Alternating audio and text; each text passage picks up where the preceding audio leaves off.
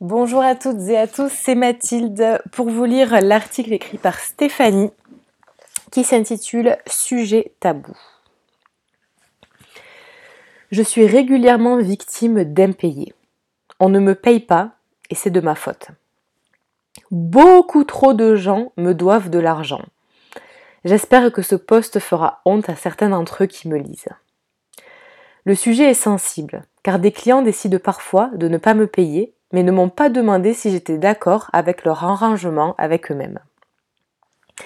Mais c'est aussi des amis, entre guillemets, à qui je paye un Uber, qui doivent partager les frais avec moi et ne reviendront jamais vers moi pour me payer.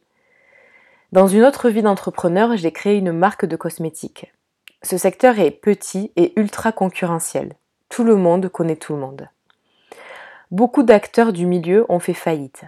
Ce n'est pas drôle et c'est forcément un passage difficile mais je me suis laissé embarquer dans une empathie inappropriée qui m'a affaibli. Ne pas oublier que business is business. Le hic, je me suis aperçu que j'étais parfois une des rares à qui on avait laissé une ardoise sous prétexte de faillite, alors que d'autres fournisseurs comme moi n'avaient jamais eu d'ardoise. Ça ne s'est pas produit une fois, ni deux fois. Je dois donc me remettre en question, à l'évidence ma relation avec l'argent et mes clients font que je laisse penser qu'ils ont la liberté de ne pas me payer. Ben merde alors. 1. Apprendre à réclamer mon dû. 2. Changer de posture. Je ne dois pas me laisser entendre qu'il est possible qu'on ne me paye pas. 3. Ne plus faire crédit. À bientôt.